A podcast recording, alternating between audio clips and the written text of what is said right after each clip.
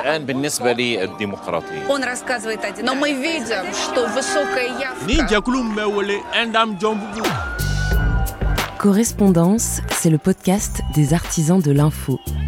Et croyez-moi, raconter le monde en 2021, ce n'est pas une mince affaire. D'un côté, la défiance envers les médias s'accentue partout dans le monde, un monde où l'on ne sait plus toujours très bien où se situe la vérité. De l'autre, la liberté de la presse est menacée plus que jamais.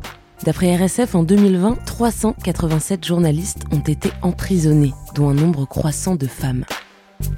Une période trouble dans laquelle on s'est demandé qui étaient ces femmes et ces hommes qui, partout autour du monde, travaillent chaque jour pour informer leurs semblables.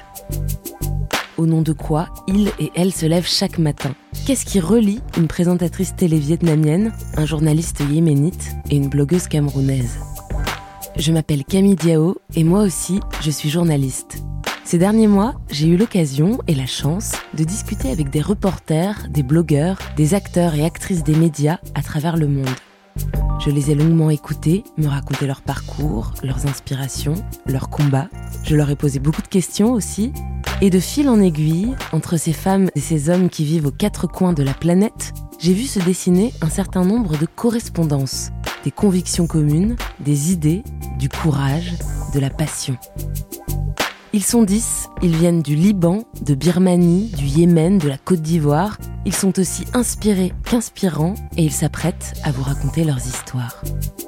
Correspondance, le podcast des artisans de l'info, est une série portée par CFI, l'agence française de développement média.